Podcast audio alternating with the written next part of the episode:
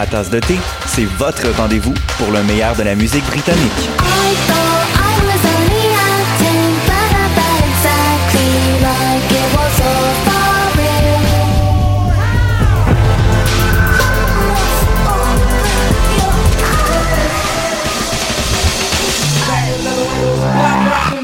En direct tous les jeudis dès 20h ou en tout temps en podcast sur le choc.ca et sur Spotify.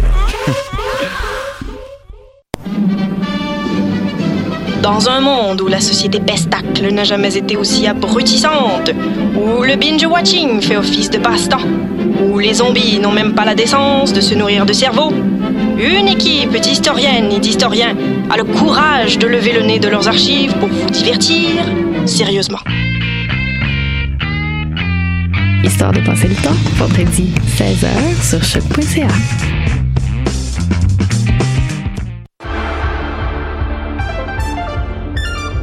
Cinéma, jeux vidéo, télé, bande dessinée, littérature. Chaque semaine, les Amazones se réunissent pour discuter geekness avec un regard féministe et un panel pas comme les autres. Parce que la culture geek, c'est pas juste un boys club. Rejoignez-nous tous les mercredis dès 11h sur choc.ca. Podcast, musique, nouvelles. Vous écoutez choc.ca. Saint-Amour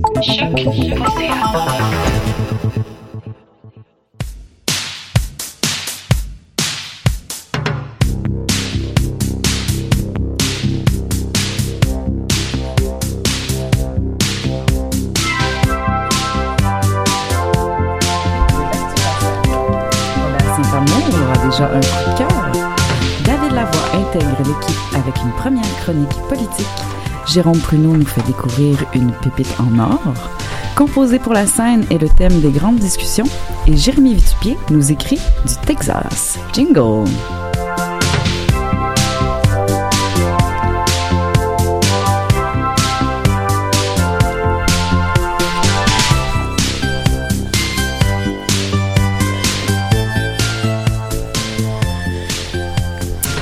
Bonjour à toutes et à tous. Bienvenue à Danscussion Co sur choc.ca. Tous les vendredis midi, Danscussion Co décrypte pour vous l'actualité des arts de la scène, danse, art et spectacle, société, culture, politique, musique.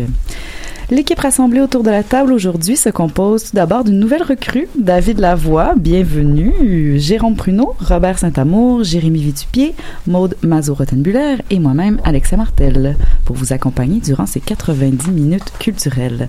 Bienvenue à la version 2019 de Danscussion Co sur choc.ca. Tout de suite, l'actu de la scène, rencontre avec des artistes qui font l'actualité des scènes montréalaises avec nous aujourd'hui, Maude.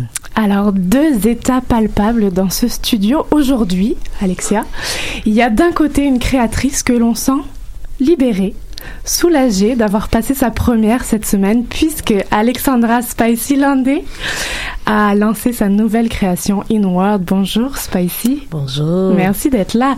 Et de l'autre côté, on peut imaginer une fébrilité, une excitation, quoique ils ont l'air assez sereins et zen. Euh, pour le, c'est le tandem de co-créateurs-interprètes Priscilla Guy et Sébastien Provencher. Merci d'être avec nous tous les deux. Dans moins de deux semaines, vous vous produirez sur les planches de l'Agora avec votre nouveau projet de squelette. Bienvenue à tous les trois. Merci. Merci. C'est un plaisir. Alors je vais vous annoncer, vous présenter juste pour nos auditeurs qui ne vous connaissent pas. Alexandra Spicy Landé, tu es chorégraphe, interprète, enseignante et depuis 2015 la directrice artistique de la compagnie de danse hip-hop Eben Flow. Depuis 20 ans, tu fais partie des piliers montréalais de la danse urbaine et on ne peut pas se passer de toi dans ce milieu. Inward, ta toute dernière création, met en scène six interprètes qui nous embarquent dans les méandres de la psyché humaine et mettent en relief la célèbre citation L'enfer, c'est les autres de Jean-Paul Sartre. J'ai hâte de t'entendre. Personnellement, je l'ai pas encore vu. J'y vais samedi et j'ai bien hâte. Priscilla, tu es artiste multidisciplinaire, directrice artistique depuis 2007 de la compagnie Mandoline Hybride. Vidéo danse, installation in situ, court-métrage, mouvement et cinéma. Tu explores le corps en mouvement à travers une multitude de médias. Et ce matin, j'ai envie de faire un clin d'œil, tu signes une tribune dans le l'hebdo du regroupement québécois de la danse et je t'en remercie vraiment. Alors peut-être auras-tu l'occasion de nous en parler. Merci d'être là, Priscilla. Sébastien, tu es interprète pour une sacrée belle liste de chorégraphes qui ne fait que grandir. pour notre plus grand plaisir, tu es également répétiteur et chorégraphe pour tes propres créations. Et ensemble, donc, je le disais, vous prenez l'apparence de deux squelettes pour nous embarquer dans une série de tableaux tragicomiques, regard sur la culture populaire entre théâtre, théâtre danse et musique live.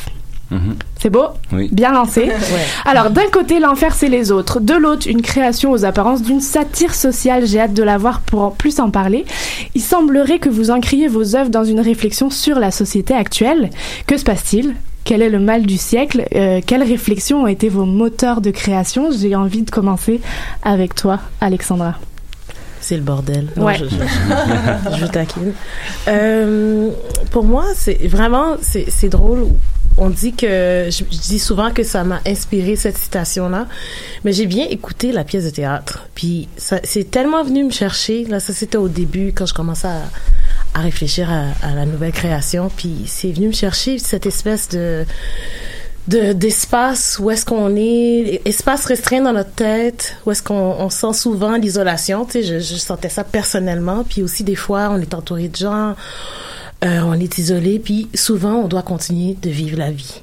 Donc comment qu'on fait pour continuer de vivre la vie quand on a des sentiments comme ça puis comment ça se traduit euh, dans sur une forme comme la, la danse. Donc c'est ça un petit peu un petit peu ma, ma réflexion.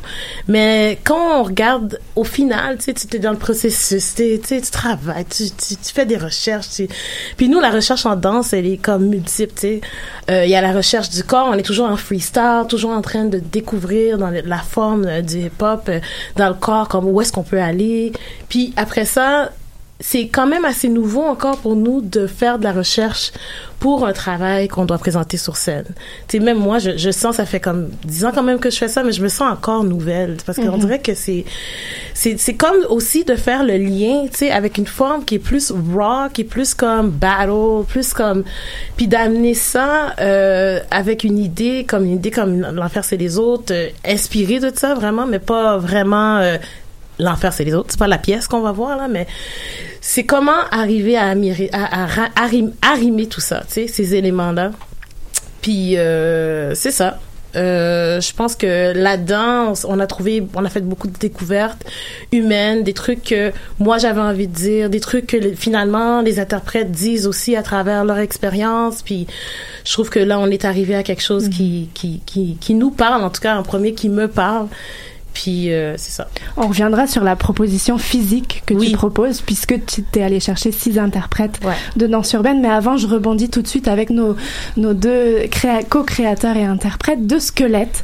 Alors, quel est ce début de création? D'où ça a démarré? Puis quelle est la réflexion, puisque vous proposez, selon moi, mais j'ai encore rien vu, cette satire, une tragicomédie? Allez-y, Priscilla.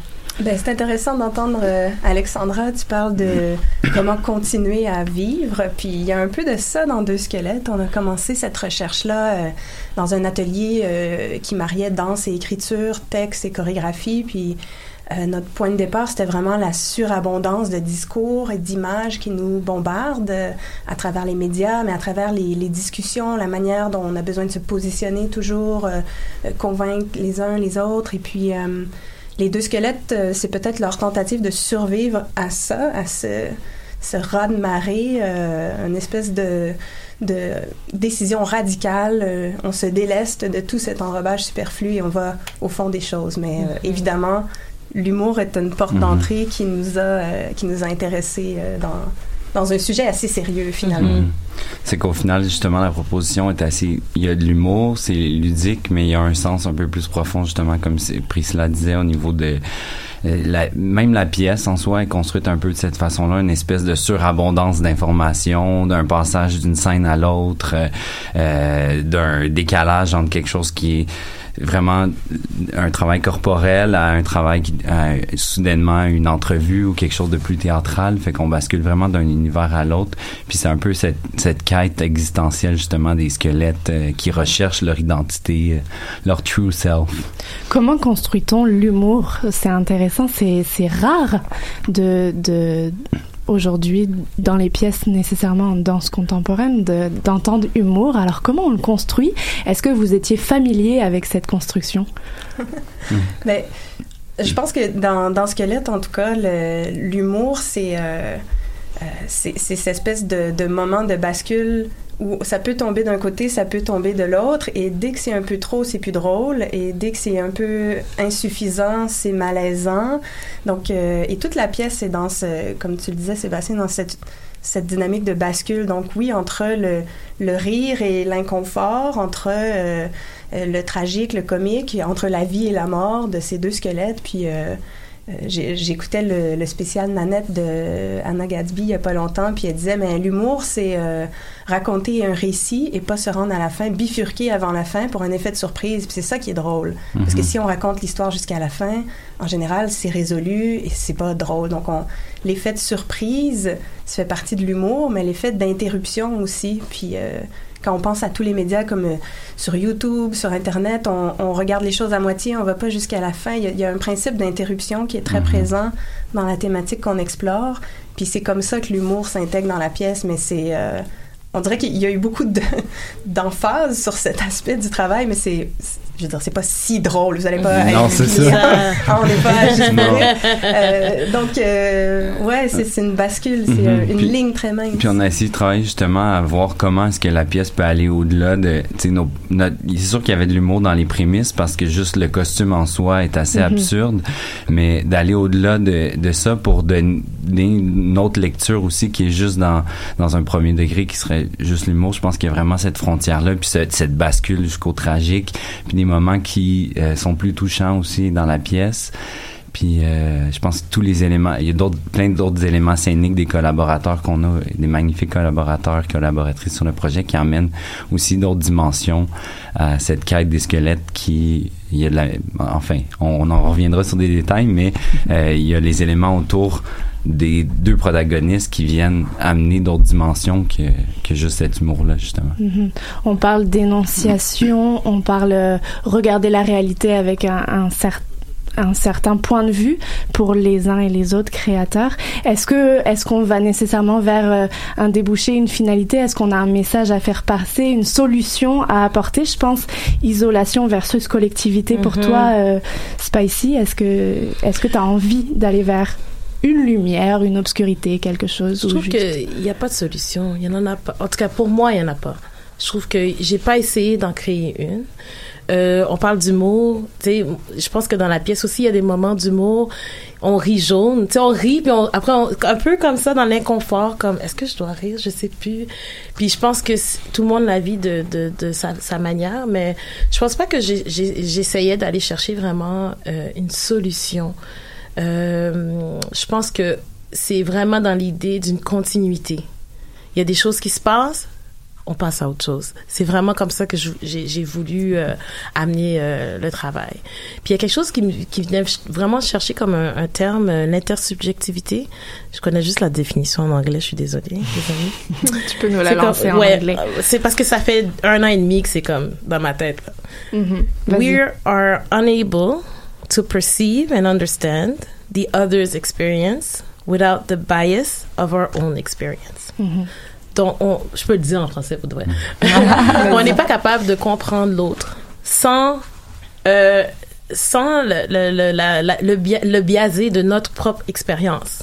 Donc, on voit l'autre selon notre ex- expérience, puis on lui le définit selon notre expérience. Donc, c'est un peu ça que, c'est pour ça que c'est comme, il y a beaucoup de nuances, puis on peut pas trouver une solution. Parce que chacun, on se regarde avec nos yeux, puis avec notre vécu. C'est dur de, de, de comprendre vraiment au fin fond qu'est-ce que l'autre vit parce que c'est comme c'est vraiment comme ça qu'on se regarde tous mais c'est une idée vraiment existentielle Mhm. est-ce que c'est vraiment comme ça la vie? Bon ça c'est euh, un Mais autre c'est par la scène C'est que par tu, la tu scène. réponds à, à Exactement. tout- tous ces questionnements. Et pour Mhm. vous, Priscilla et Sébastien? Ben, en tout cas, pour moi, la pièce de squelette, c'est un, c'est une question qui se renouvelle pendant toute la pièce. Et puis, euh, on n'est pas là pour faire un commentaire, puis on n'y répond pas vraiment nous-mêmes.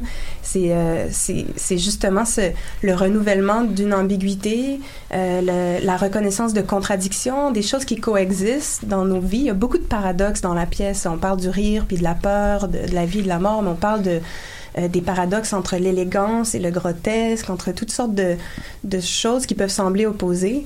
Puis, euh, ben, la pièce qui est construite par tableau, on les a changés d'ordre tellement de fois Mhm. et, euh, et ce serait possible de Mhm. les changer d'ordre à chaque soir, puis que ça continue de reconduire cette question. Puis ce qui nous intéresse, je pense, c'est plutôt euh, quels sont tous les angles et tous les angles morts qu'on n'a pas encore explorés pour rentrer dans cette question-là. Et Mhm. y répondre me semble... euh, c'est comme la fin de l'équilibre, c'est tomber d'un côté ou de l'autre. Donc, on, on est plutôt dans, dans une question perpétuelle, je Mhm. dirais. Vers un. On veut amener vers les questions plutôt que d'offrir une solution nécessairement. Mhm. Fait que les gens partent eux-mêmes avec leur propre questionnement par rapport à la forme en soi, puis par rapport aux thématiques qui sont abordées. Puis je suis assez d'accord si on.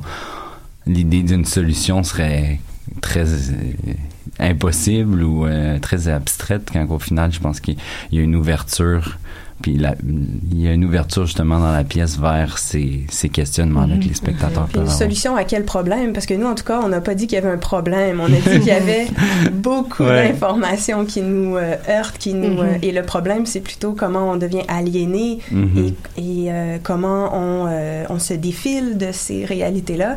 Mais euh, moi, je considère pas que c'est un problème. Euh, euh, la- les images médiatiques, les discours, c'est plutôt euh, comment on peut... Un s- regard. Ouais, se Mhm. sentir concerné et, et agir avec, en toute conscience, avec ces images-là, ces discours-là. Mhm. Puis au cœur, au cœur de vos projets, c'est le corps, votre euh, votre médium. Alors euh, et la recherche, si je me trompe pas, du mouvement de votre corps en mouvement. Alors quel travail avez-vous fait quand Sébastien et Priscilla, vous n'avez pas nécessairement la même façon de bouger? Comment on fait bouger des squelettes? Quel travail sur la recherche du mouvement a-t-il été fait? Et euh, pour Spicy aussi, on est dans une recherche avec six interprètes, danseurs urbains aussi. Tu m'arrêtes si je me trompe. Donc, euh, le corps en mouvement au milieu de médiums, de musique. Quelle est Mhm. votre recherche là-dessus plus fondamentalement? Spicy. Euh, je dirais qu'au niveau de la recherche euh, de la danse, mais tu sais, ma forme, moi, c'est vraiment la danse hip-hop. Là, maintenant, comment définir tout ça? Danse super hip-hop, danse de rue, culture hip-hop, danse urbaine, on est submergé par des termes. C'est vraiment dur, des fois, pour qu'on regarde de l'extérieur de la culture, c'est quoi qui est quoi. Euh, ma forme, à moi, particulièrement, est vraiment qu'est-ce qu'on appelle le party dance. Donc, c'est beaucoup l'évolution qui part des années 70, des danses sociales des années 70. Ça part de ça, puis ça continue à évoluer. Donc, c'est différent qu'un autre style comme le, le break ou le locking qui, ben surtout le locking, je dirais, peut-être pas le break, mais qui, qui est comme un peu pris dans une bulle avec un, genre de musique qui est le funk.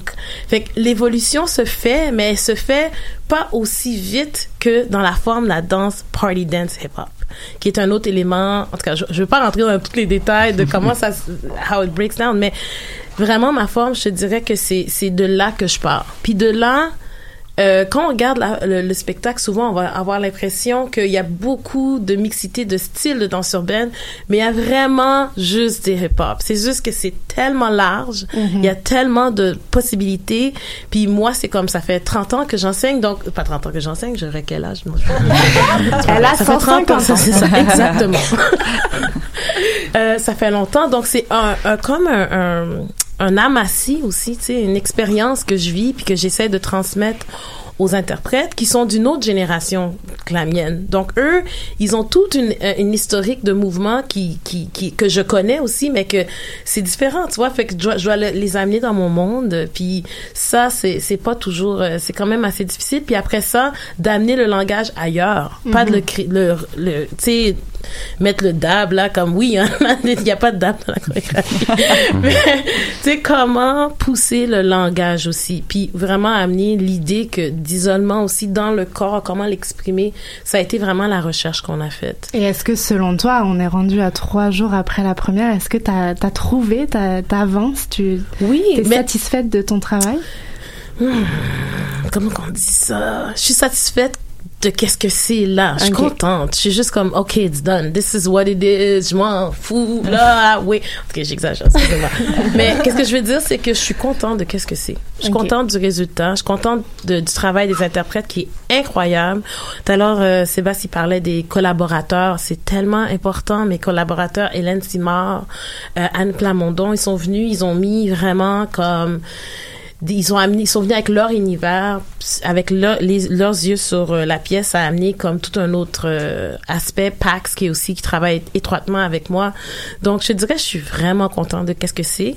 Est-ce que je suis arrivée à bout de, au bout de qu'est-ce que je veux dire? Je pense pas. Je pense qu'il y a d'autres choses, il y a d'autres places que je veux aller, mais pour l'instant, c'est ça qui est ça. Mhm. On te suit, Spicy. Oui. Et pour vous? Euh, Je pense que c'est sûr que le corps est au cœur de la recherche, mais je pense que pour de notre côté, c'est comme si la gestuelle s'est exprimée par l'idée, le concept, plutôt que d'arriver d'imposer un certain type de mouvement. Je pense que d'emblée, euh, c'est comme si le type de gestuelle qui ça qui fonctionne pour tel ou tel tableau est arrivé un peu par elle-même.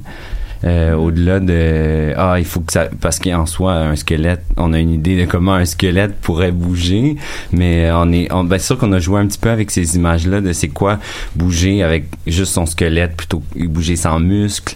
Euh, qu'est-ce on a, il y a plein d'images après de on te visualise oui c'est ça. Mais qu'on peut avoir de même de, des images de BD de de Disney de ok comment les squelettes bougent puis après comment Priscilla et moi on concrétise ça sans tomber dans un cartoon. Ça tombe pas dans ces, ces euh, zones-là, mais il y a comme quelque chose qui reste de, euh, évidemment, du squelette, du sans muscle, euh, pas de chair, du demi-squelette parce qu'on a pas, on a juste des pantalons de squelette, puis il y a un côté qu'on a le squelette, puis l'autre côté on a rien. Fait que déjà, c'est, ça crée une absurdité ou une, une nouvelle façon de voir le corps, dépendant des angles dans lesquels on, est aussi. Ouais, puis je dirais que la, la danse, ou en tout cas la, charge des corps, elle s'est beaucoup développée à travers les collaborations pardon, avec nos, euh, nos, collègues.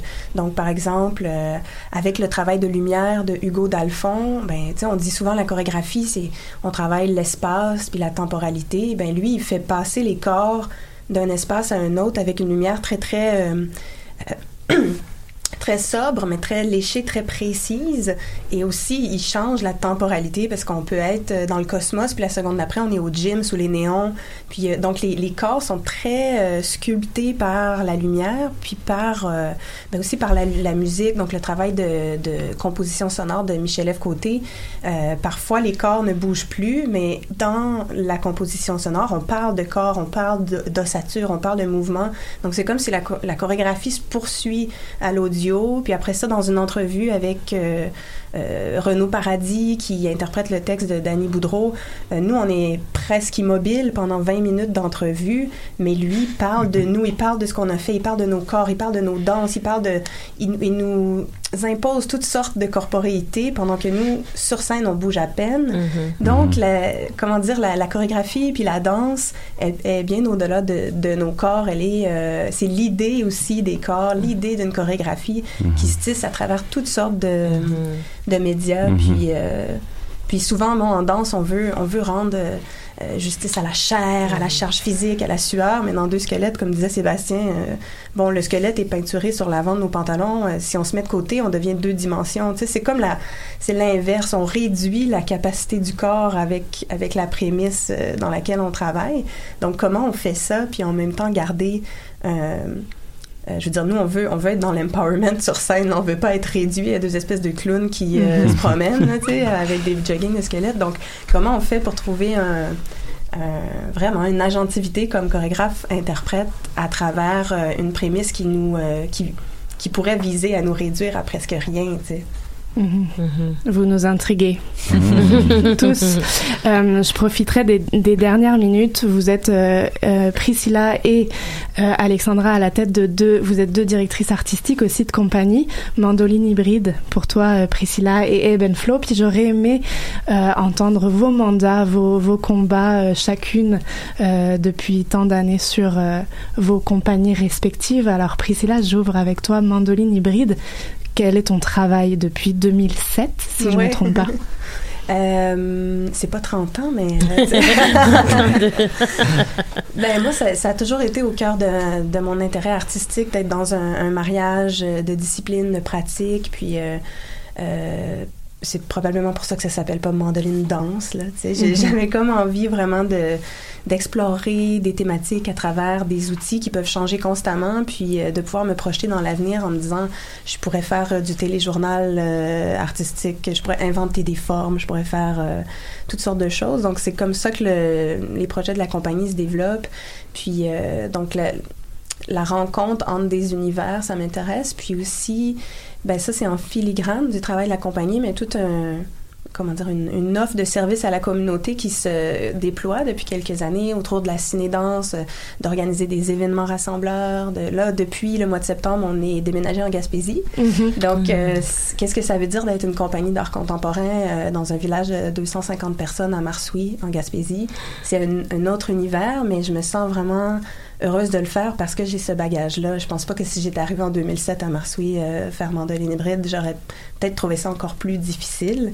Mais là, euh, en tout cas, c'est ça les nouvelles questions qui m'animent. Comment je peux euh, continuer à déployer toutes sortes de projets, que ce soit pour la communauté ou mes propres créations, mais avec un souci de développement local, de vraiment à petite échelle, à, échelle humaine. Mm-hmm. c'est ce qui m'intéresse beaucoup.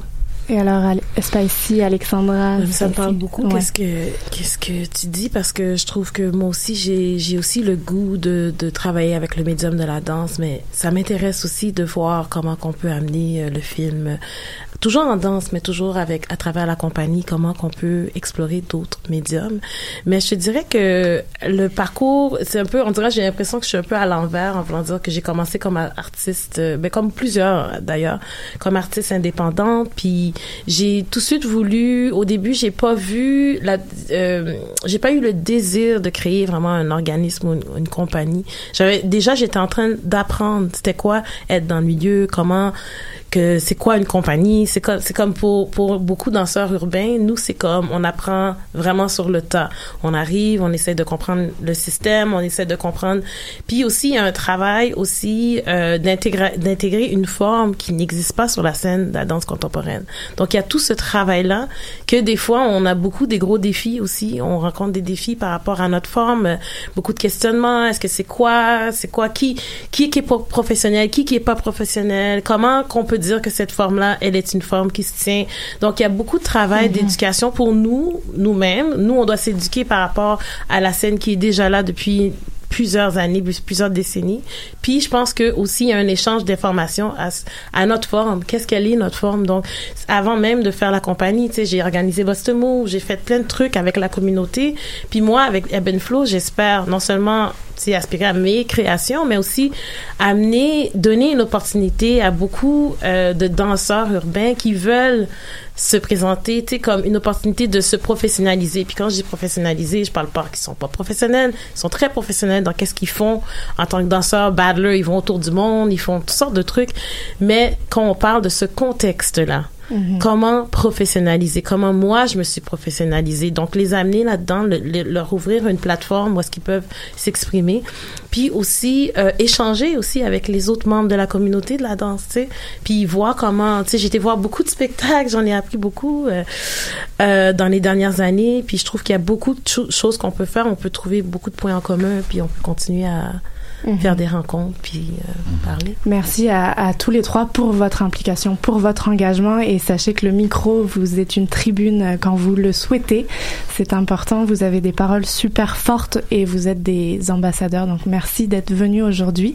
Je vais vous donner un aperçu de vos dates. Alors Inward actuellement en salle, il ne reste que trois dates pour en profiter au mai, Montréal Art Interculturel et je suis désolée de vous dire que, que c'est complet.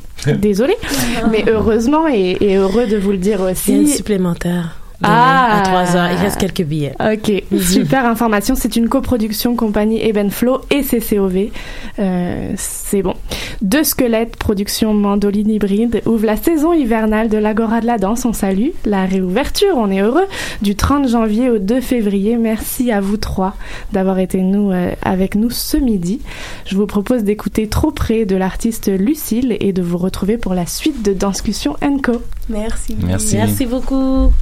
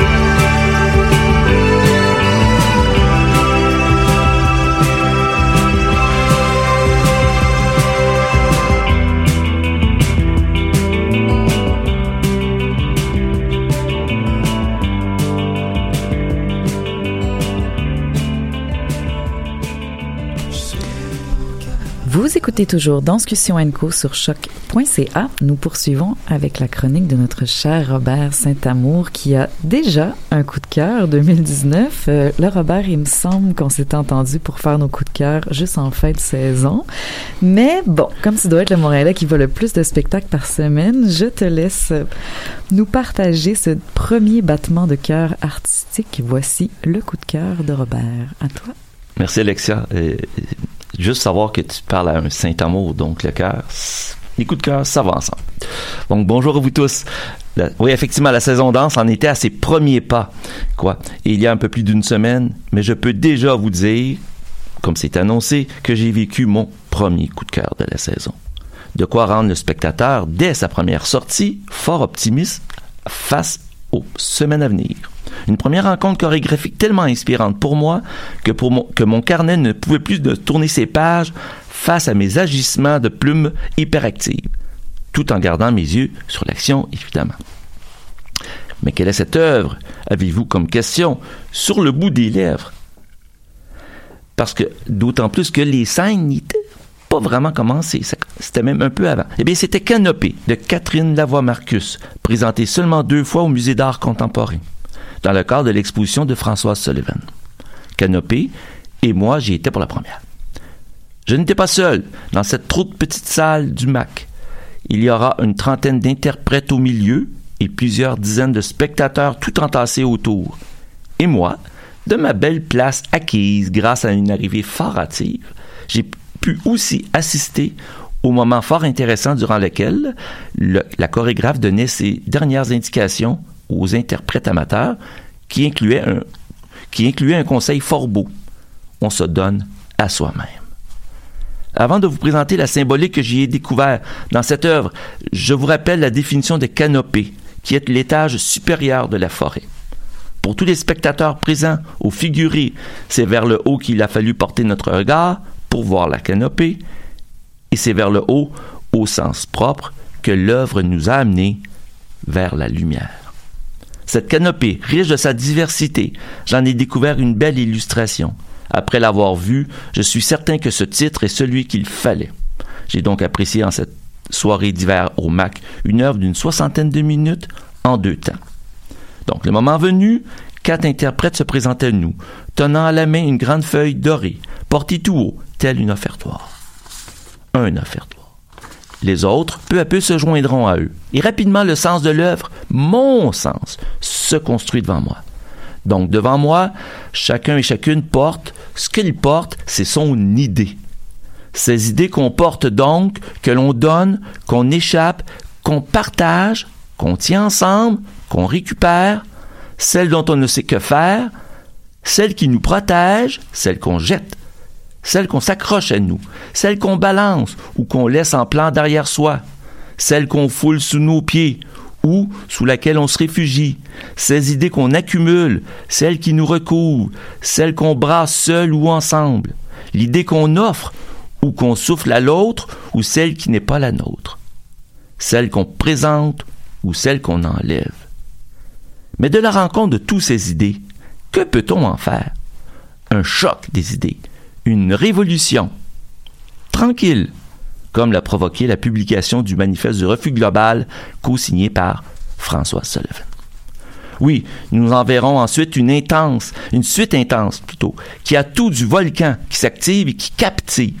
Un volcan alimenté par ses idées dorées et aussi différentes, mauves, que chacun et chacune des interprètes alimente, le tout se présente devant moi, tel un magma bouillonnant qui passe d'états fort actifs à d'autres plus calmes. Au rythme des percussions et de la harpe, les idées sont célébrées et portées au plus haut de la canopée. Elles alimentent le changement et l'exercice est manifestement physiquement exigeant pour les interprètes. Parce que de maintenir des idées vivantes, c'est exigeant, surtout si on y ajoute des nouvelles idées. De cet ordre anarchique et organique présenté devant moi, je ne suis qu'admiratif. Pendant que l'action se passe devant, les idées se distribuent tout autour de la foule. Et moi, j'ai eu droit à la mienne. Merci, Katia. Et puis tout à coup, l'activité diminue et peu à peu, les interprètes quittent leur rôle actif pour devenir à leur tour spectateurs, jusqu'au Last Man Standing. qui sera le seul jeune garçon de la distribution porteur de l'avenir. Je m'arrête là. Bonne prochaine semaine de danse. Merci Robert. Euh, on poursuit euh, cette semaine. C'est du Texas que Jérémy Vitupier, artiste de cirque en perpétuelle tournée, clown et auteur, nous parle aujourd'hui. Quand il n'est pas sur scène ou en train d'enregistrer son balado, Jérémy écrit. Vous pouvez retrouver tous ses écrits sur cequ'ilreste.com. Écoutons pour l'instant un curieux titre de balado, L'entreprise de location de voitures. Ici, l'hiver est doux. J'entends par moments le concert des oiseaux qui filent un peu plus au sud, malgré qu'on supporte bien le t-shirt sous la bise clémente du soleil. Un chien aboie. Je l'entends depuis la maison miniature dans laquelle je suis installé pour quelques semaines. C'est petit et cosy, calme la majorité du temps. J'y trouve un peu de répit avant d'être rattrapé par la course des choses à faire. Je suis à Houston, dans le Texas. J'ai pour la première fois de ma vie rencontrer quelqu'un qui est né le même jour et la même année que moi. Nous sommes des sortes de lointains jumeaux. Nous partageons la même longévité et la même infinité de choix qui se sont imposés à nous à chaque instant. En cela, nous sommes également tellement différents. C'est incroyable de mesurer ainsi comment chacun a tracé son propre parcours, parfois le vent dans le dos, d'autres fois contre les éléments, pour finalement venir se rencontrer dans une entreprise de location de voitures dans la banlieue nord-ouest de Houston. Improbable et introspectif à la fois. Ça me rappelle aux moments marquants qui ont aiguillé mon chemin sur cette terre, et aux autres plus subtils qui se sont faits sans moi. Je me souviens de ces mains levées ou mains tendues, quand j'ai été volontaire ou quand on m'a tiré à soi. Et je ressens de la gratitude envers tous ceux qui m'ont accompagné et ceux qui le font encore sur ces routes sinueuses que sont parfois celles de la vie je l'espère encore longue et parsemée d'un grand nombre de rencontres auxquelles je resterai attentif, pour voyager dans la vie de tous les jours comme on peut voyager en explorant le monde. En luttant contre ces a priori ou les idées toutes faites, on peut retrouver l'inédit dans l'ordinaire, comme dans cette entreprise de location de voitures de la banlieue nord-ouest de Houston. J'y retourne. Je te dis à la prochaine. Ciao.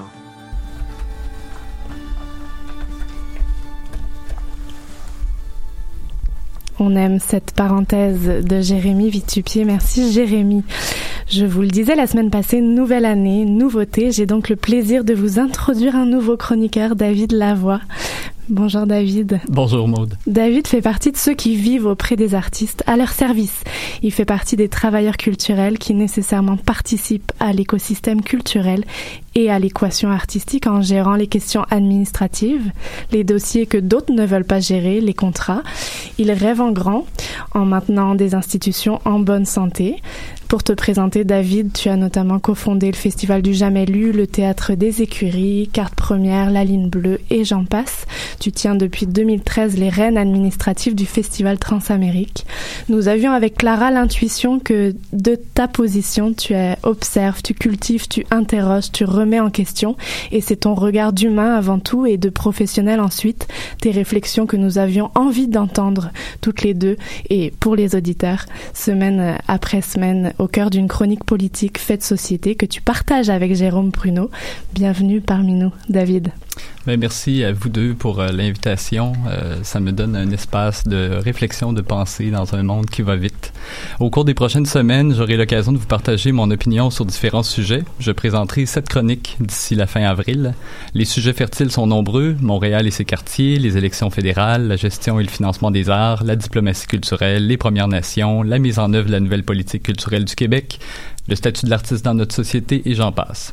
Du même élan, tant qu'à avoir un micro en main, je ne manquerai pas l'opportunité de décocher quelques flèches en m'attaquant à des sujets sensibles. Et je n'exclus pas non plus la possibilité de revenir sur mes enjeux de, de prédilection, l'entrepreneuriat de la relève et la succession à la direction artistique des compagnies de création. En somme, je parlerai de notre culture, de ce qui constitue les milieux artistiques et de ses plaques tectoniques. Pour ma toute première chronique, j'ai choisi un sujet qui me passionne sérieusement depuis plusieurs années, la philanthropie. Le Larousse dit de la philanthropie qu'elle est le sentiment qui pousse les hommes à venir en aide aux autres. Étymologiquement, amour de l'humanité. C'est pas mal tout de même, on en prendrait plus des mots comme ceux-là. Voici mon point de départ. La philanthropie, c'est un don généreux de soi. La philanthropie, c'est l'engagement de soi sous toutes ses formes. Certains ont du talent ou du savoir à offrir, d'autres du temps, d'autres de l'argent. La plupart ont un peu de tout ça. Pour ma part, j'ai découvert la philanthropie par nécessité dans le sillon d'un projet. C'était en 2009. J'essayais de gagner ma vie en soutenant de jeunes artistes de ma génération. Ensemble, nous travaillions à fonder un théâtre dédié à la relève, tu le disais tout à l'heure, le théâtre aux écuries.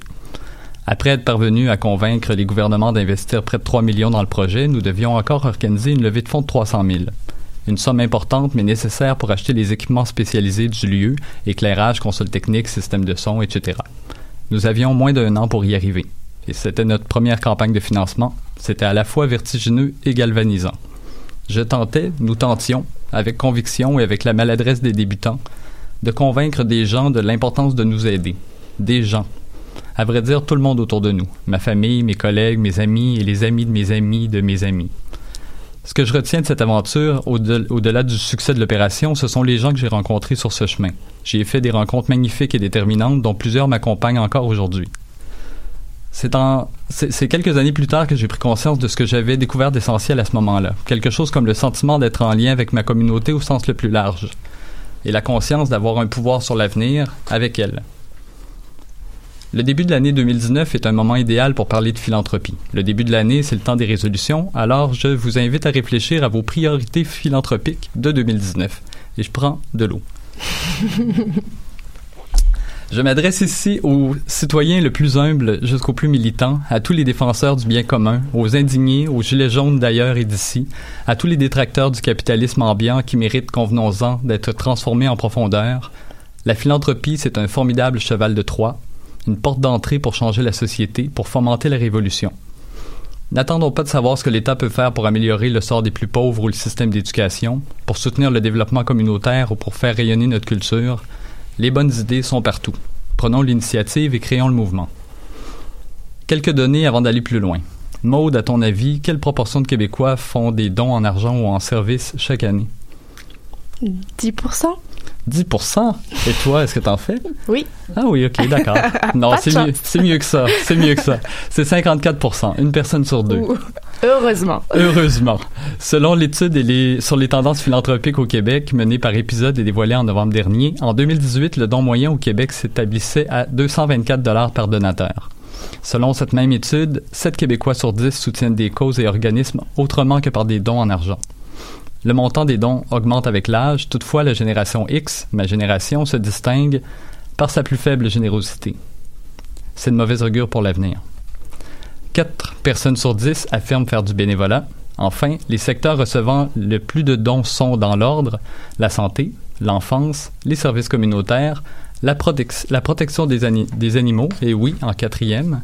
Ensuite, la lutte contre la pauvreté, la religion, l'aide internationale, l'éducation, l'environnement, les sports et les loisirs, tout ça pour dire que les arts arrivent à peu près en fin de liste, récoltant des dons de 6% des donateurs. En comparaison, à l'échelle canadienne, 8% des donateurs soutiennent les arts. Pour remettre tout ça en perspective, l'épisode propose un indicateur intéressant, l'indice de générosité. L'indice de générosité se calcule en divisant la somme des dons par le revenu d'un ménage. En 2018, l'indice de générosité canadien était de 7 millièmes. C'est-à-dire que pour chaque tranche de 100 dollars, un Canadien est disposé à verser 70 sous en dons. Au Québec, l'indice de générosité est de 4 millièmes, 40 sous par tranche de 100 dollars. C'est de loin le taux provincial le plus faible au pays. Fernand Dumont, important sociologue de la culture au Québec, aurait dit Il n'y a jamais eu de projet politique sans projet de culture. Lorsque je regarde le Québec d'aujourd'hui, l'individualisme, l'isolement, le vieillissement de la population, l'importance de partager une langue commune, le français, le défi d'appartenir à une communauté internationale, les enjeux criants de l'environnement, la richesse d'un tissu ethnoculturel multiple, la nécessité de renouer avec les Premières Nations et de revisiter le, récit de notre histoire. Bref, lorsque je regarde le monde dans lequel je vis, j'ai l'urgent besoin de m'investir. C'est ça, ça pour moi, la politique à l'échelle du citoyen. J'espère le meilleur de l'État québécois, mais j'attends tout autant de mes concitoyens et de moi-même. J'espère un engagement individuel, un élan vers le collectif. En temps, en argent, en appui, en dehors du travail, en dehors des loisirs et de ce qui nous divertit. L'année 2019 débute, c'est un moment parfait pour s'arrêter un instant et faire des choix. Je vous propose une méthode en cinq étapes. Premièrement, chercher. Identifiez une dizaine d'organismes et de causes qui vous importent. Faites un peu de recherche sur chacun d'eux. Je vous invite notamment à accéder au profil des organismes de bienfaisance sur le site de Revenu Canada. Googlez liste organismes bienfaisance Canada. Deuxièmement, établissez vos priorités. Retenez au moins trois organismes et mettez-les en ordre de priorité. Troisièmement, déterminez votre budget. C'est sûr que vous pouvez donner quelques dollars à une cause. 1% de votre salaire annuel, ce serait une excellente cible. Un dollar par tranche de 100 dollars. Vous gagnez 40 000 par année, 400 pièces. Si la compagnie que vous comptez soutenir a un statut d'organisme de bienfaisance, vous recevrez en retour un reçu pour fin d'impôt. Votre don de 400 dollars vous coûtera 224 après impôt. Faites le calcul vous-même en ligne sur le calculateur de crédit d'impôt pour don de bienfaisance du gouvernement du Canada. Quatrième, sortez votre chéquier ou allez sur le site internet de l'organisme pour faire votre don ou mieux, appelez chacun d'eux, dites-leur que vous souhaitez faire un don et engagez le dialogue. Enfin, soyez fidèles, vous voulez créer un mouvement, soutenez pendant plusieurs années, faites progresser vos dons lorsque vous le pouvez, intéressez-vous aux organismes et aux causes que vous soutenez, donnez-leur votre temps, parlez-en. Je récapitule. Vous écoutez dans vous aimez les arts, la danse, super, c'est l'enfant pauvre de la philanthropie. Cherchez et choisissez trois organismes ou plus. Quels lieux et, événements fréquentez-vous? Danse Danse, l'usine C, l'Agora de la danse, le FTA, la chapelle scène contemporaine Au-delà des structures plus visibles, je vous invite à considérer les organismes dirigés par des artistes dont les ressources sont généralement très limitées. Quelle compagnie, quel chorégraphe aimez-vous? M'aider, la compagnie de Mélanie Demers, Catherine Godet, Frédéric Gravel, Victor Kijada, Martin Messier, Dana Michel. Déterminez votre budget de donation et répartissez-le, puis appelez-les pour faire votre don. Vous ferez des heureux. Je prends l'initiative de m'adresser à vous, à toi, en ce début d'année. Je ne sais pas si je peux convaincre quelqu'un par un discours, mais je partage ici quelque chose qui m'importe et qui me paraît objectivement important. Créer de nouveaux liens, changer notre rapport au monde en agissant à l'extérieur des rapports commerciaux et du travail, s'engager dans ce en quoi l'on croit. Au Québec, il y a 860 fondations privées, 1138 fondations publiques, 14 500 organismes de bienfaisance enregistrés. Il y a une culture philanthropique à déployer au Québec et nous n'en sommes qu'à nos premiers pas. Voilà. Merci David. On sort les chéquiers. On a compris. Virgule musicale avec le Claudion d'Elena Delande. Restez à l'écoute sur Danscussion Co sur choc.ca. On retrouve David dans deux semaines. Beau deux semaines, David.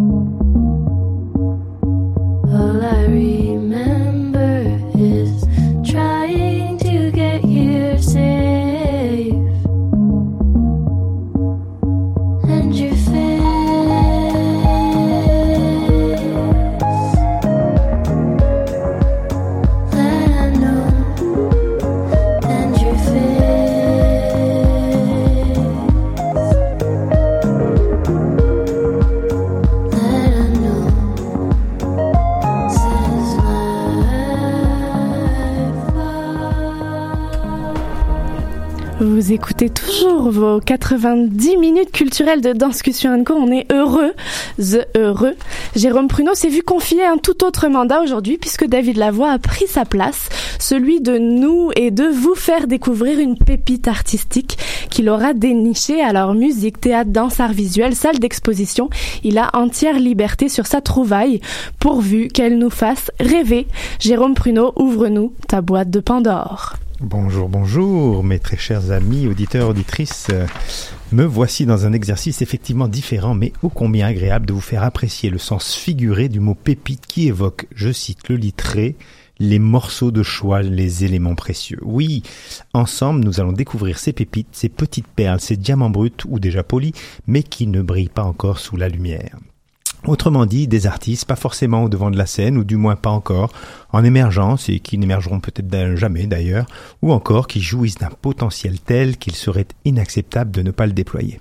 Et si ce ne sont pas des artistes, ça pourrait être éventuellement des petits lieux artistiques et culturels trop bien gardés qu'il faut absolument investir de nos présences. Et je commencerai d'ailleurs aujourd'hui avec l'un d'entre eux.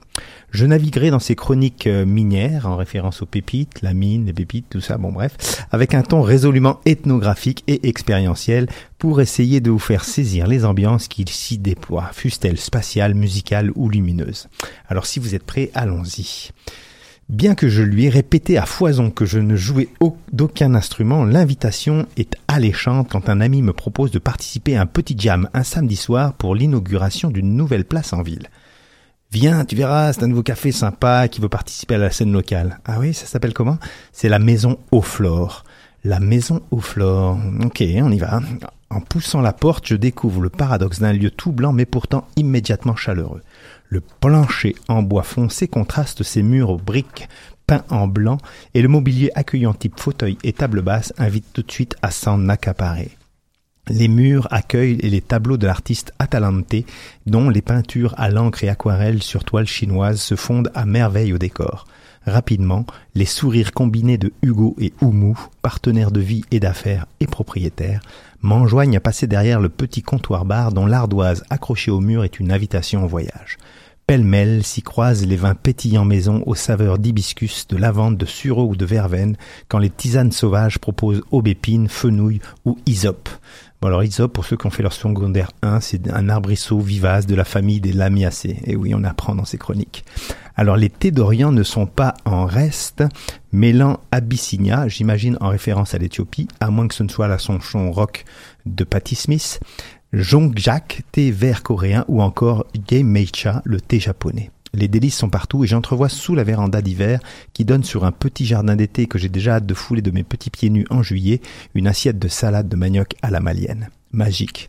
Déjà ma gorge se laisse envahir par un vin d'orange maison quand les premiers instruments crépitent dans la pièce principale. Commencez doucement par quelques amateurs d'un classique basse, batterie, piano, conga, guitare. La soirée tourne rapidement à une folie entraînante et transcendantale où s'articulent dans une intelligence musicale rare plus de 13 instruments, flûte traversière et péruvienne, violon, maracas, cajon, percussions africaines et autres mélodicas s'étant ajoutés à l'ensemble de départ. Le monde bigarré s'agglutine doucement mais sûrement jusqu'à transformer le petit café en salle de concert déjantée, mais ô combien enivrante, au point où Hugo, le propriétaire, est obligé de recharger par deux fois un frigo de bière qu'on a cru un instant manquante. Le délire s'installe finalement jusque tard dans la nuit, durant laquelle défilent au micro des Funky Lion et autres rooks de ce monde, artistes que je vous ferai découvrir une autre fois, pour un jam mémorable qui restera dans ma mémoire comme la soirée de mon début d'année 2019. La maison Auflore a réussi son lancement. Hugo m'invite déjà à la prochaine activité, une projection débat du film One of Us, reflétant la réalité des communautés acidiques de Montréal. J'ai déjà hâte de refranchir la porte de la maison aux flores, 511 rue du Lutte Est, pépite désormais incontournable pour nous, les amoureux de culture. Allez-y, allez-y les amis, c'est vraiment du bonbon. Merci Jérôme. On a pas le droit à une petite euh, chanson. Ouais, cette on semaine? attendait la, la chanson. Ah, c'est pas la même chronique. Alors, dans cette chronique-là, on ne chante pas. Eh bien alors restez à l'écoute, vas-y. Sur Discussion On va faire à deux voix. choc.ca en cœur. Les grandes discussions, c'est juste après Chaise musicale de Jérôme 50.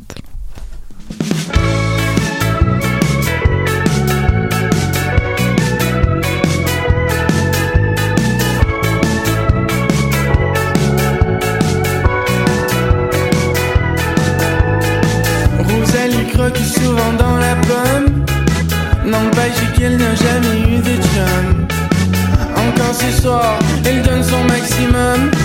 Sur la piste de danse d'une grande ville comme Amsterdam, Sao Paulo, Barcelone, Acapulco Miami, Abu Dhabi, Dubaï Honolulu. Mais watch-toi bien quand elle va asseoir son cul Elle a un comportement antisportif quand elle joue à la chaise musicale. Elle a un quand elle joue à la chaise musicale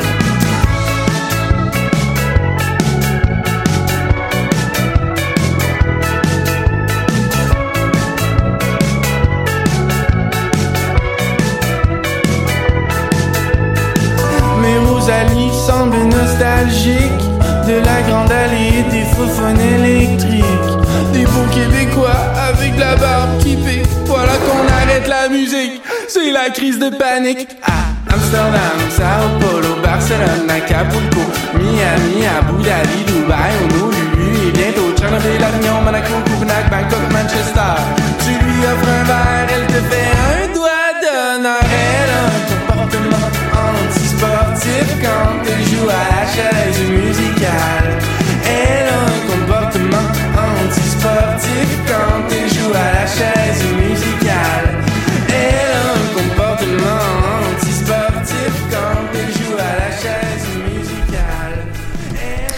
yeah, Jérôme 50 encore. Euh, Vous écoutez toujours Danscussion Co sur choc.ca, de retour en studio avec toute cette belle équipe autour de la table. C'est l'heure des grandes discussions, une rencontre avec des acteurs culturels autour d'une thématique proposée.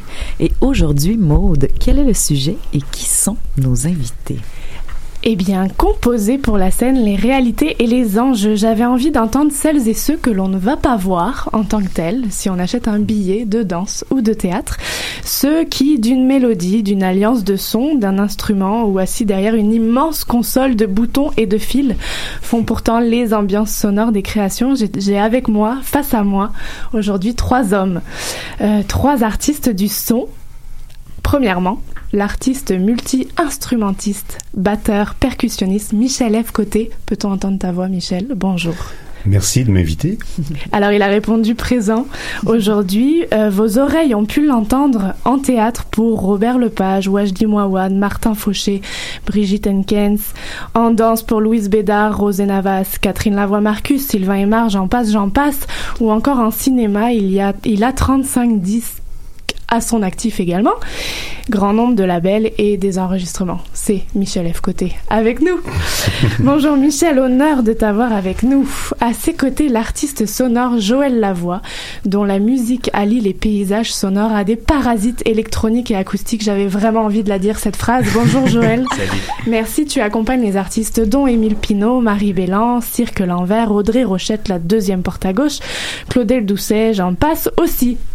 Merci Oui. d'être là. Ben, merci et finalement, et non des moindres, un concepteur sonore, pianiste et compositeur qui accompagne la danse, les courts-métrages, les jeux vidéo et le théâtre, qui fait ses armes en ce moment à la chapelle en contrant le silence de la pièce El Silencio de las Cosas Presentes, Nathan Giroux. Ou bien en Bonjour. travaillant avec le silence le plus possible. Effectivement. Alors, euh, messieurs, pardonnez mon incrédulité, mais est-ce un métier d'homme? Compositeur. Et là, je vous plante tous. vous êtes trois. Euh, ben non, c'est pas un métier d'homme, mais il se trouve qu'effectivement, oui, il y a, jusqu'à maintenant plus d'hommes, mais il m'arrive de temps à autre de, de coacher à l'École nationale de théâtre et euh, de plus en plus de jeunes femmes qui s'intéressent à ce boulot, évidemment. Et j'ai coaché il y a pas longtemps une remarquable jeune euh, compositrice qu'on va voir apparaître de plus en plus. Et puis oui, bienvenue, bordel. Merci. D'autres annonces à nous faire sur des femmes, des noms de femmes qu'on pourrait euh, entendre aussi, parce que dans mon Nancy Taubin faisait partie des sûr. listes de créatrices, mais rares sont les femmes aujourd'hui. Il y a Diane Labrosse aussi qui fait pour la danse et le théâtre. Et puis oui, il y en a d'autres. Merci. C'est juste une journée sexisme et misogynie en danse. Priscilla Guy a signé un super hebdo dans euh, le- l'infolettre du RQD qui est à lire, donc ça fait partie de mes réflexions du jour. Alors plus sérieusement, qui était tout de même sérieux, compositeur, concepteur sonore, ingénieur du son, musicien, faiseur de son, tailleur pour les arts de la scène, artiste sonore, comment souhaitez-vous que je vous appelle? Est-ce que vous pouvez m'aider à démêler tous ces termes? Euh, est votre euh, à vous et comment voulez-vous que je vous appelle Joël? Ben, je un peu de tout ça en fait, parce que ce qu'on ce qu'on fait, c'est toutes des sous-disciplines du travail de faire des conceptions sonores en fait. Donc euh, oui, des fois il faut être ingénieur de son. Euh, je pense que après de notre base, on a toute une pratique personnelle qui diffère un peu. Euh, moi, je me considère un petit peu plus comme un compositeur et artiste sonore. Euh, Il y en a qui sont un peu plus instrumentistes, il y en a qui sont un peu plus... euh, euh, on a tout un background personnel, puis après ça, dépendamment de ce qu'on fait, on fait un mélange, on prend un peu de tout. Là. Euh, on est tout un peu artiste sonore, on est tout un peu compositeur, on est tout un peu plus ingé son aussi, dépendamment. Donc, il n'y a pas une étiquette précise, je pense. C'est euh, faiseur d'ambiance sonore, faiseur de... On occupe l'espace de l'écoute. Et si je comprends bien, c'est que vous ne faites concrètement pas la même chose selon, selon les termes concepteur, compositeur, instrument. Euh, Exactement. Michel. ben oui, on n'a pas le choix, il faut être très polyvalent. On en parlait d'entrée de jeu avant de- d'entrer dans le studio. Euh, c'est un métier qui implique... Parce que tu nous as très bien décrit. Tu nous as présenté avec une liste incroyable de titres. Et puis, de toute façon, on doit se réinventer à ce niveau-là parce que comme notre métier est d'être très polyvalent, pour chaque production ou presque, on nous demande bon comment tu veux qu'on te donne ton crédit cette fois-ci? Alors parfois c'est juste compositeur, parfois c'est ici, parfois moi j'ai en général je dis perlustrateur audio. Alors, Je- explique-nous. Alors, je fais une perlustration. La per- perlustration, c'est de rentrer dans un lieu, dans une idée, euh, dans un concept, d'en dans, d'en imaginer les tenants, d'en d'en extraire le jus sonore et ensuite de, de, de créer ce qu'il y a à créer. Alors, perlustrateur audio, c'est un mot inventé, évidemment.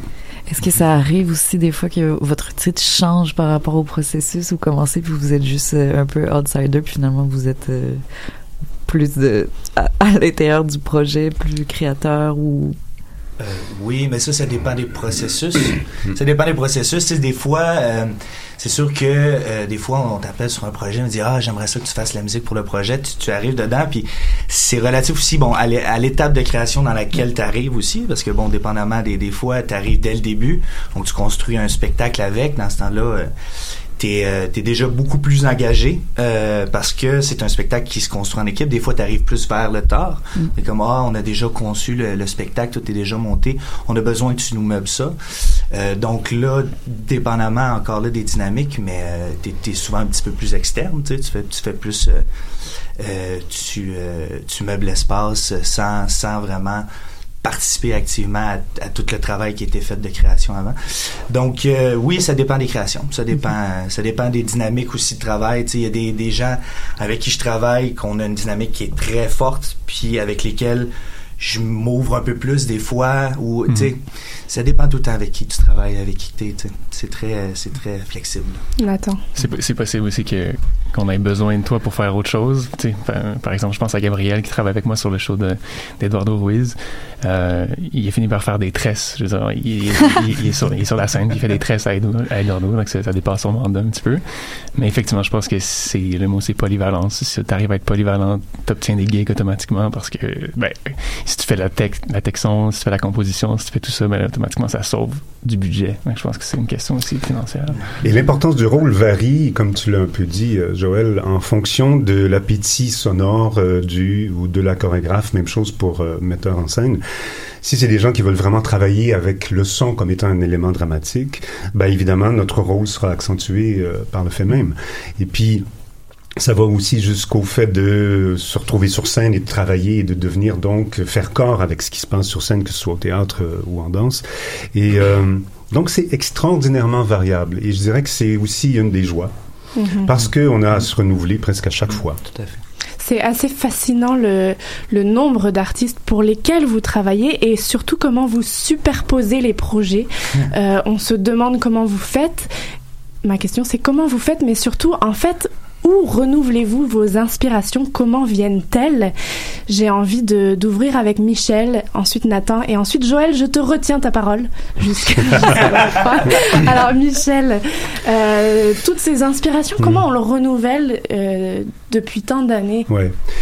Il est certain que euh, esthétiquement on doit être euh, relativement polyvalent, mais en même temps il y a des gens qui font un type d'esthétique et qui n'y dérogent pas et vont continuer à travailler toute leur vie en faisant ce genre de trucs. Ça se peut. Ici, à Montréal, parce qu'on parle vraiment au Québec, c'est pas comme si on était en France où euh, les scènes sont nombreuses et qu'un show peut tourner pendant trois ans.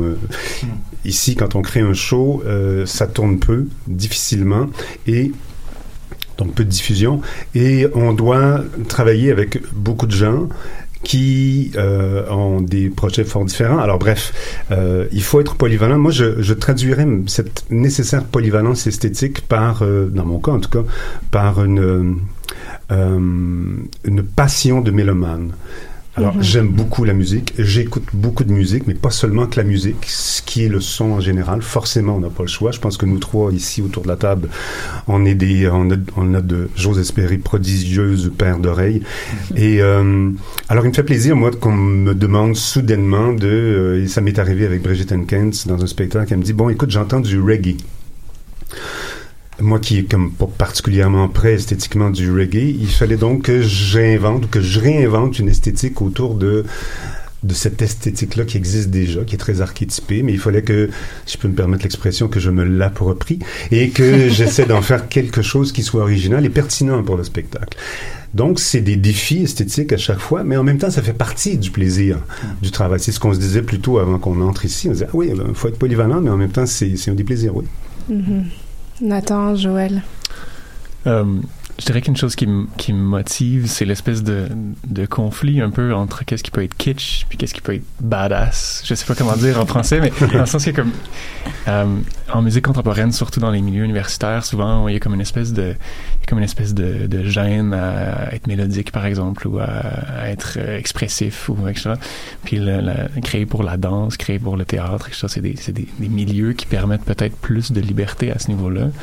Euh, c'est intéressant justement d'aller jouer à, à la limite, je trouve, qu'est-ce qui, qu'est-ce qui pourrait être facile qu'est-ce qui pourrait être trop, euh, trop euh, kitsch, c'est ça. Euh, puis, puis ensuite d'aller comme modifier ça à travers des traitements, puis d'aller. euh, donc c'est un peu cette, cette dialectique-là qui, me- qui, motive en ce moment. Donc toi, la console de son avec les fils et les boutons et tout ça fait partie de ton, de tes instruments. euh, Oui, surtout que là, on est, on est sur scène. Pour, pour Densité, on est sur scène, les musiciens, donc on fait partie du show. Euh, puis, euh, c'est ça, il faut faire attention à pas trop donner de cue parce que, je veux dire, euh, si j'arrive avec le bouton puis je suis, je suis le bord de peser ce bouton, tout le monde dans la salle sait qu'il va se passer quelque chose. hein. Il est comme- Il y a tout un jeu de présence en ça. plus qui est demandé, C'est ça. ce qui arrive Mais de qui- plus en plus en fait puisque vous êtes propulsé sur les scènes. C'est ça. Et ça. euh, Joël, quand on multiplie, superpose les projets, où trouve-t-on l'inspiration? Euh, c'est une bonne question. Ben, je dirais, premièrement, ben, un peu comme Michel, moi, je suis quelqu'un qui écoute beaucoup la musique aussi, puis de, de, de, de styles de musique très, très variés. Euh, j'ai aussi un, une- un petit sideline comme euh, Sandman, comme ingénieur de son pour des bands, puis euh, qui, qui dans, dans un univers musical qui est complètement différent du, de, de l'univers où lequel je crée. Puis ça, ça, me- ça me permet de ça me permet juste de ventiler un peu puis d'aller chercher d'autres idées ailleurs. Euh, après, après, je pense que c'est important de euh, de faire confiance aux, aux univers des créateurs beaucoup ok?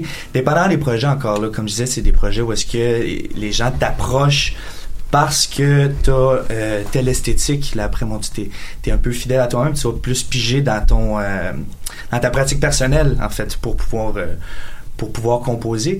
Mais euh, dans d'autres projets, euh, par exemple, encore là, dans, dans ce qu'on disait euh, avant de venir ici avec Michel, c'est euh, quand des fois il y a des projets où est-ce que euh, on t'impose un style musical ou déjà dans le travail qui a été fait à- en amont, ça a déjà été fait sur une autre musique.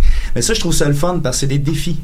C'est des gros défis parce qu'on t'arrive et dit ah euh, surtout en danse, moi il y a tel rythmique, il y a tel truc, la chorégraphie est montée là-dessus.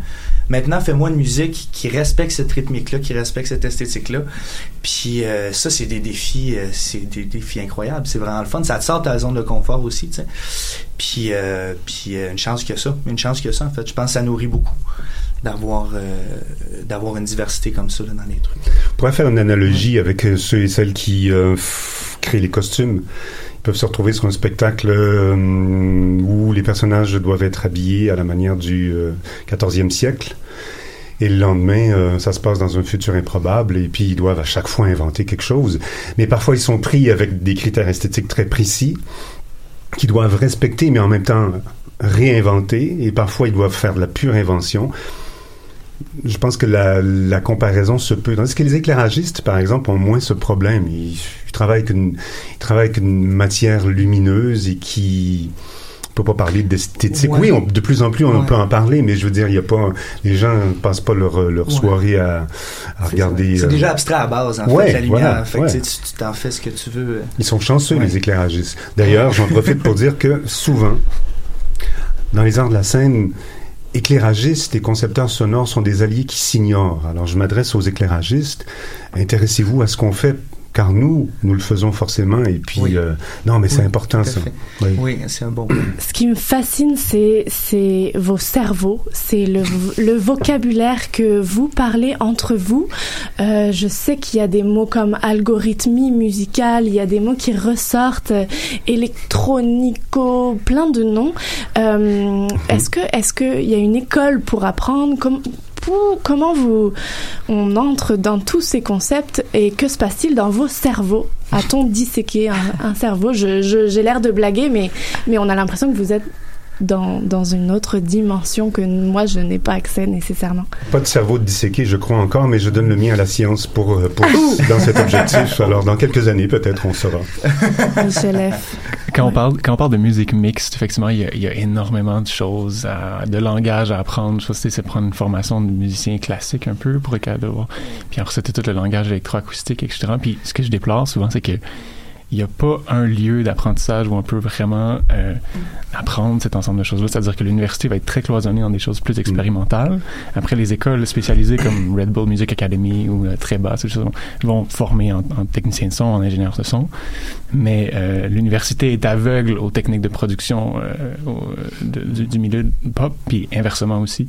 Donc, il y a très peu de communication entre ces deux, ces deux mondes-là. Je pense que ça vient de la, de la passion aussi. Je veux dire, t'as- Mhm. t'as, t'as une passion, si c'est de faire de la musique, c'est de faire du son. Ben, tu, tu te renseignes, tu vas là-dedans, puis c'est comme ça que tu, tu finis par apprendre tout ce vocabulaire-là. Mais tu sais, c'est un vocabulaire qui, qui est propre à une pratique. Tu sais, c'est un peu comme euh, justement le vocabulaire de la danse. Tu sais, Euh, moi, c'est un vocabulaire que je connaissais pas beaucoup parce que bon, j'ai pas de formation en danse.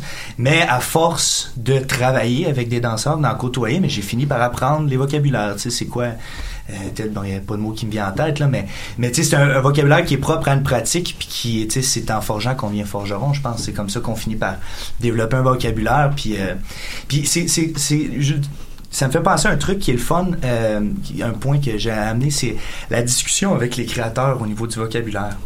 Parce que ça, c'est, c'est quelque chose que je trouve... euh, je trouve vraiment euh, des fois c'est tricky mais des fois c'est très le fun parce que je pense à une création que j'ai faite récemment euh, ben, Normal Desires là, que, que vous avez peut-être vu qu'on a présenté à la chapelle avec Émile qui est pas du tout musicien Émile Euh. Émile Pinault Euh, et qui a un vocabulaire qui est très particulier pour, dé- pour décrire le son. C'est, comme difficile un peu au début de s'arrimer à ça, puis à un moment donné, tu, finis par trouver un langage commun, puis qui fait qu'on construit là-dessus. Ça, c'est quelque chose qui arrive euh, souvent euh, avec avec des quand tu travailles avec des chorégraphes ou des metteurs en scène, c'est de c'est de trouver ce langage commun là qui permet que tu es vraiment capable de communiquer une idée.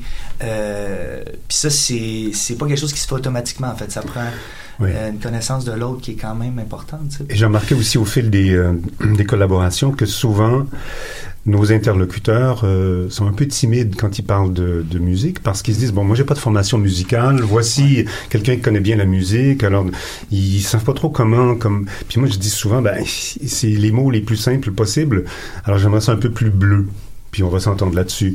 Euh, Un peu plus. oui, oui. Parce qu'il n'est pas nécessaire de, et on le sait bien tous et toutes, il n'est pas nécessaire de, de, de, de connaître le solfège pour apprécier une musique. Alors, euh, il est très simple de parler de musique. Comme pour nous tous ici, je crois qu'ils ne sommes pas des éclairagistes, euh, on peut très bien parler de lumière et puis on va se faire comprendre. Alors, il ne faut pas être gêné quand on parle de, de musique. Euh, au contraire, il faut être imagé, il faut s'amuser. Si je vous suis, vous appelez au, au dialogue, vous appelez à la discussion et à la rencontre. Euh, Nathan, tu vis cette expérience euh, en ce moment même euh, avec et Gabriel et Eduardo. Euh, Est-ce que tu peux nous dire quelques mots sur, sur cette expérience de scène que tu vis et sur cette rencontre justement entre corps, mouvement et sonorité? Euh, Le, le projet d'Eduardo est, est fascinant parce qu'on on plonge dans on plonge dans dans un lieu qui a pas de temps finalement. C'est une expérience de trois heures. C'est on perd la notion du temps assez rapidement. Euh, le défi ça a été de faire trois heures de musique. Donc j'ai utilisé plusieurs plusieurs différents outils, dont la musique algorithmique. En fait, le, projet a démarré avec Eduardo qui m'a juste envoyé plein de fichiers de de musique colombienne que j'ai travaillé après ça dans un algorithme pour les, les fragmenter puis les rendre plus ambiantes finalement. Euh, puis c'est ça qui a donné un peu le germe le germe du projet. Euh, par la suite, il y a eu, différents euh, autres, autres outils qu'on utilise, le traitement en temps réel, euh, de la musique live, juste des solos de piano, solos de guitare, etc. Donc, puis ça fait une espèce de, de collage, je dirais, euh, onirique. On passe à travers plusieurs, plusieurs rêves, finalement. C'est intéressant que tu soulignes l'ambiance sonore. J'avais envie de vous entendre sur est-ce qu'il y a une tendance 2018-19 Michel, je me tourne vers toi parce que tu en as vécu, tu en as passé euh, pas mal d'années, tu as vécu pas mal au travers de la scène. Euh, est-ce que tu sens qu'il y a quelque chose, il y a, il y a quelque chose qui pointe, il y a des, des appels d'artistes qui vont vers plus quelque chose? Puis Joël, tu pourras rebondir là-dessus. Ben, je dirais que c'est une tendance qui est peut-être euh, qui est peut-être qui s'installe depuis déjà plusieurs années. Je saurais pas distinguer le, le ce qui est ce qui est de la dernière mode ou de la dernière tendance, mais je dirais que on le remarque par exemple dans l'art chorégraphique. Euh, qu'on ouvre à des projets qui sont beaucoup plus conceptuels, où la prise de parole est plus importante aussi, et on s'ouvre davantage au son. Quand j'ai commencé, euh, on ne parlait que de musique. Et dès que j'essayais d'entrer un environnement sonore, c'était toujours comme Ah ouais, tu veux faire vraiment ça? Une ambiance, je ne sais trop laquelle, mettons une ambiance de nuit. Euh, les chorégraphes pouvaient peut-être être un peu euh, réticents à l'idée parce que ils avaient l'impression que ça ne portait pas la danse aussi bien qu'une musique. Alors il y avait cette idée que danse et musique étaient deux trucs collés ensemble qui se soutenaient l'un l'autre. Je pense que en, en art chorégraphique, on remarque maintenant que euh, on a pris, une- je dirais, un recul avec la musique qui m'apparaît bénéfique parce qu'on s'ouvre à l'univers complet des sons. Et c'est beaucoup plus riche de cette façon-là. Et c'est pas nouveau parce qu'évidemment Cage et Cunningham faisaient ce genre de truc-là déjà dans les années 50-60, mais ça a été perdu de vue. Et ici, cet art-là est relativement récent quand même. Faut se le rappeler. Euh, quand j'ai commencé à aller voir des shows de danse ou même des shows de théâtre, euh, il n'y avait pas de, il y avait pas de concepteur son, il n'y avait pas de compositeur. Je me rappelle bien, j'allais au Katsu, euh, genre de truc au TNM, et c'était des musiques que j'écoutais, euh, Mhm. qui avaient été recopiées et qu'on envoyait sur ruban. Et puis bon, c'est un métier récent ici. Ce qui fait que l'évolution s'est fait relativement rapidement, mais s'est fait aussi parce qu'elle se faisait ailleurs dans le monde. Et puis, euh, il est très tout à fait possible de nos jours de faire un, un show de danse dans, dans lequel euh, on va entendre euh, aucune note de musique, mais il y aura du son. Et ça, ça c'est c'est quelque chose de fort intéressant et qui est remarquable, il me semble, dans l'évolution. Est-ce qu'on est dans des tendances à l'expérimental? Je- J'ose le mot, même si je suis totalement pas connaisseuse, Joël. Ouais, ben en fait, euh, l'expérimental, euh, ben, comme Michel disait, juste, juste le fait de ne pas utiliser la, la, la, la musique euh, traditionnelle, entre guillemets, puis de, de travailler plus le son, déjà là, c'est expérimental en soi. Euh, après, c'est de, c'est de savoir l'approche qu'on a avec ça. Est-ce qu'on est uniquement dans la contemplation, la confrontation et tout? Euh, oui, je pense qu'il y en a une. Je pense qu'il y en a une, puis ce qui est, ce que je trouve intéressant, moi, c'est... euh, parce que je fais de la, je fais de la musique personnellement, j'ai une pratique qui est très ambient noise. Euh, Puis ça, c'est un milieu qui est assez fermé.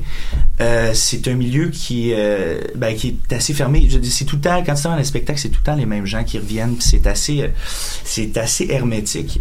Euh, puis je trouve que la danse s'ouvre beaucoup à ça, en fait. Je pense que c'est les autres endroits, je pense que c'est le seul endroit, euh, outre euh, ces salles de spectacle-là, où tu peux entendre des trucs qui osent un peu plus.